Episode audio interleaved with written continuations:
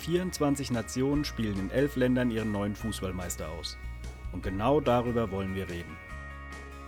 Wie wird die EM 2021 in Pandemiezeiten laufen? Wie wird die Stimmung?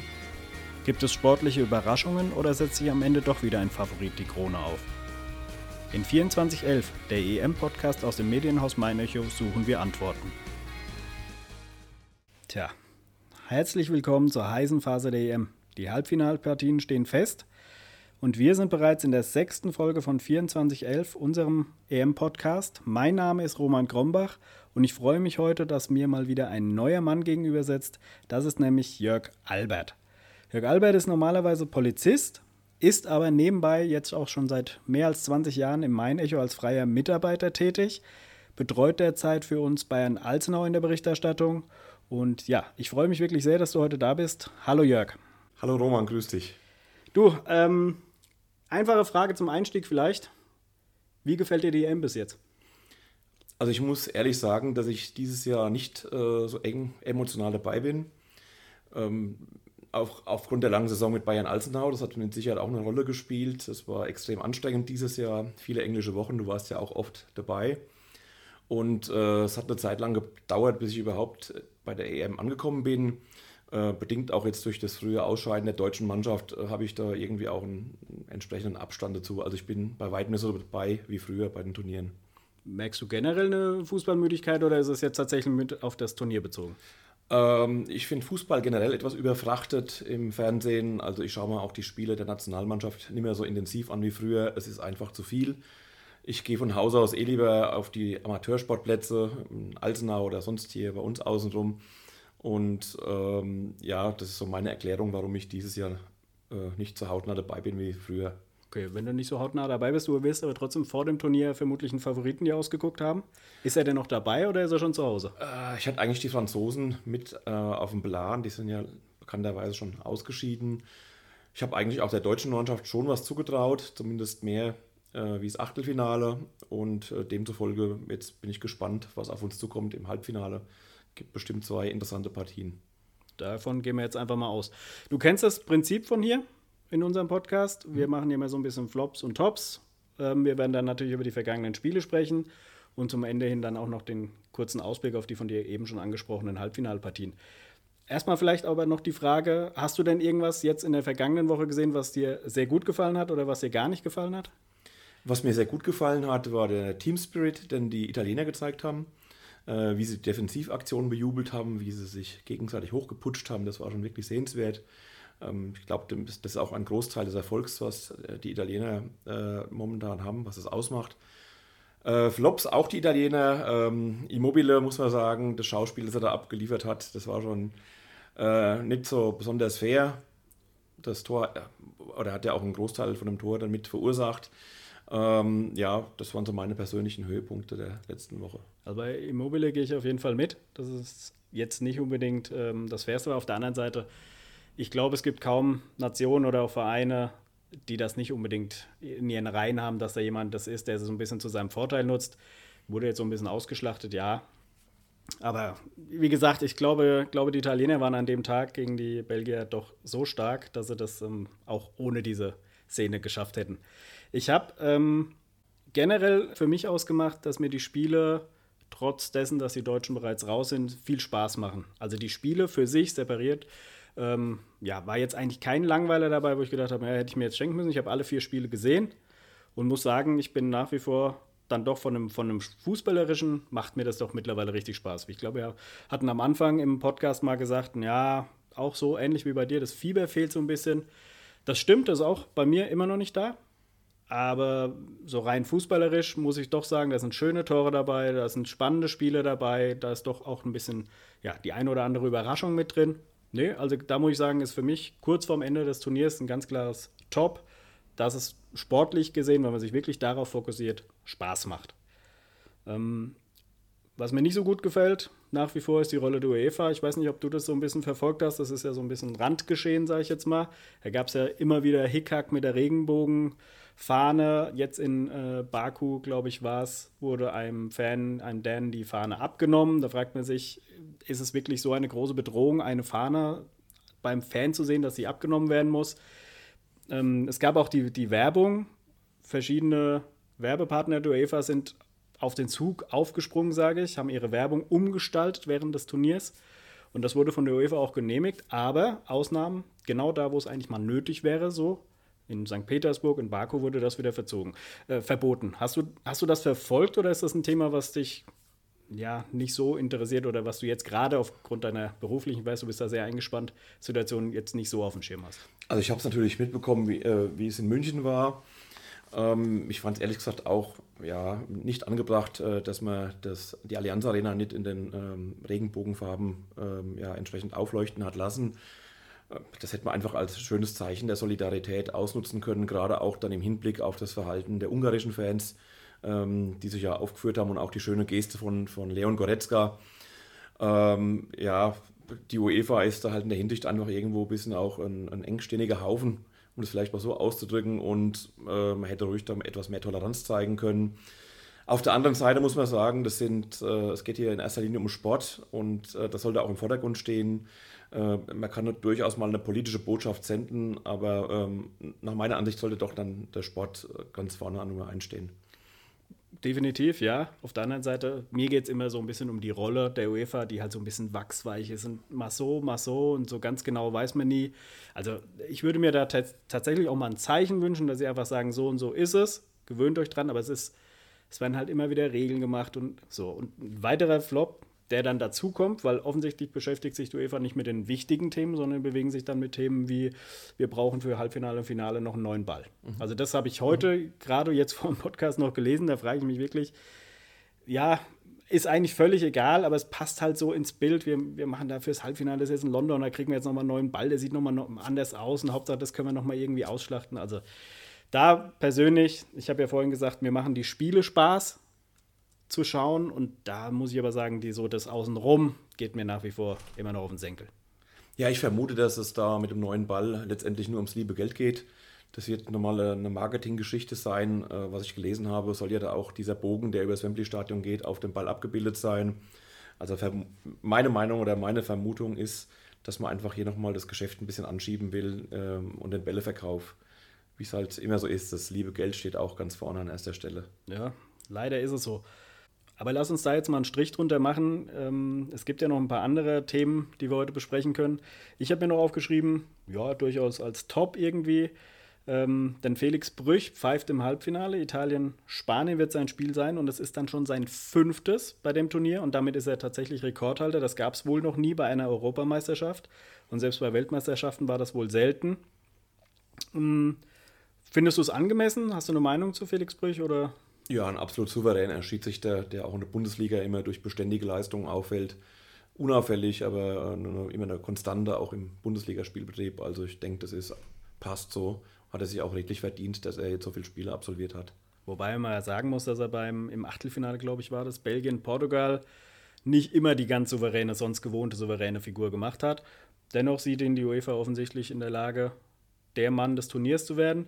Möglich sogar, dass er das Finale pfeifen darf wobei da noch der Holländer, der Björn Kuipers, glaube ich, heißt er, hat, soll so ein bisschen die besseren Karten haben. Auf der anderen Seite fünf Spiele bei der EM, schon aller Ehren wert. Also das ist doch für mich auch so ein kleiner Top-Gedanke. Und dann würde ich jetzt vorschlagen, dass wir uns Richtung Viertelfinalspiele orientieren. Und beginnen möchte ich mit Ukraine-England. Klare Sache für die Engländer, 4 zu 0 am Ende. Zur Halbzeit stand es 1 zu 0. Alle hatten gehofft, oder der Spannung wegen gehofft, sagen wir mal, ähm, dass es vielleicht doch noch das 1-1 fällt. Kam dann anders. Die Engländer haben kurz nach der Pause kurz einen Prozess gemacht. Am Ende vermeintlich deutlich. Die Ukrainer waren aber an dem Tag, glaube ich, auch einfach platt durch ihr langes Spiel davor gegen die Schweden. Vielleicht nicht der allergrößte Gradmesser, trotzdem England jetzt eine mega Euphorie. Glaubst du, dass die Engländer wirklich ein Titelkandidat sind oder wird es gegen Dänemark doch ein ganz anderes Spiel sein? Also sie haben natürlich den großen Vorteil, dass das Halbfinale zunächst mal in London ist, zu Hause. Ähm, eventuell ein Finale dann auch. Also sie haben eigentlich äh, das komplette Turnier durch einen Heimvorteil gehabt. Ich denke, äh, sie haben jetzt seit 55, 55 Jahren keinen Titel geholt und ähm, ja, sie werden, wie du sagst, von der Euphoriewelle getragen. Haben auch eine bärenstarke Mannschaft, äh, wenn man schaut, wer da alles auf der Bank gesessen hat gegen Deutschland, äh, gerade in der Offensive In der Defensive stehen sie auch äh, brutal gut, haben, glaube ich, bis dato nur ein Gegentor kassiert nee, aus dem Spiel aus. Oder England hat bis jetzt kein Gegentor. Kein, oder kein Gegentor, stimmt. Die haben die Vorrunde mit 2-0 Toren abgeschlossen. Genau. Und ähm, also auf jeden Fall, auch da stehen sie richtig gut. Äh, England muss man ganz dick auf der Rechnung haben. Äh, Dänemark natürlich äh, auch äh, euphorisiert, wenn man das so sagen darf, nach dem Zwischenfall im ersten Spiel. Ähm, auch einen, einen, tollen Team-Spirit. Äh, Danish Dynamite lebt wieder auf. Und äh, ja, es wird mit Sicherheit ein schönes, interessantes Spiel, aber ich sehe England dann doch vorne. Ja, theoretisch ist England vorne. Ich glaube aber, dass die Dänen eine richtig gute Chance haben. Ich kann das gar nicht richtig begründen, aber ich glaube, dass bei den Engländern jetzt dann doch auch so ein bisschen Druck vielleicht aufkommt, ein bisschen Nervosität vor der eigenen Courage, auch so ein bisschen die Angst. Und die Dänen, ja, die haben im Endeffekt so wie 92 tatsächlich so wenig zu verlieren oder gar nichts zu verlieren. Von daher, ja, ich könnte mir schon vorstellen, dass die, dass die Dänen dafür eine Überraschung sorgen und dann sogar ins Finale einziehen. Ein hm, bisschen der Nachteil könnte es natürlich sein, dass sie im Halbfinale ganz ohne Fans auskommen müssen. Also da sind wohl keine dänischen Fans zugelassen, was schon wieder die nächste ja, das große Fragezeichen bei mir hervorruft, weil im Finale, wenn sie denn reinkommen, dürften dann wieder 1000 Dänen kommen. Also den, den Hintergrund, den, das begreife ich einfach nicht. Aber das mal wieder beiseite. Die Dänen haben ja gegen die Tschechen eine sehr gute erste Halbzeit schon gezeigt. Dann sind die Tschechen aus der Kabine gekommen, haben gesagt, hallo, wir sind auch noch da, haben mal richtig Gas gegeben. Dann wurde es spannend.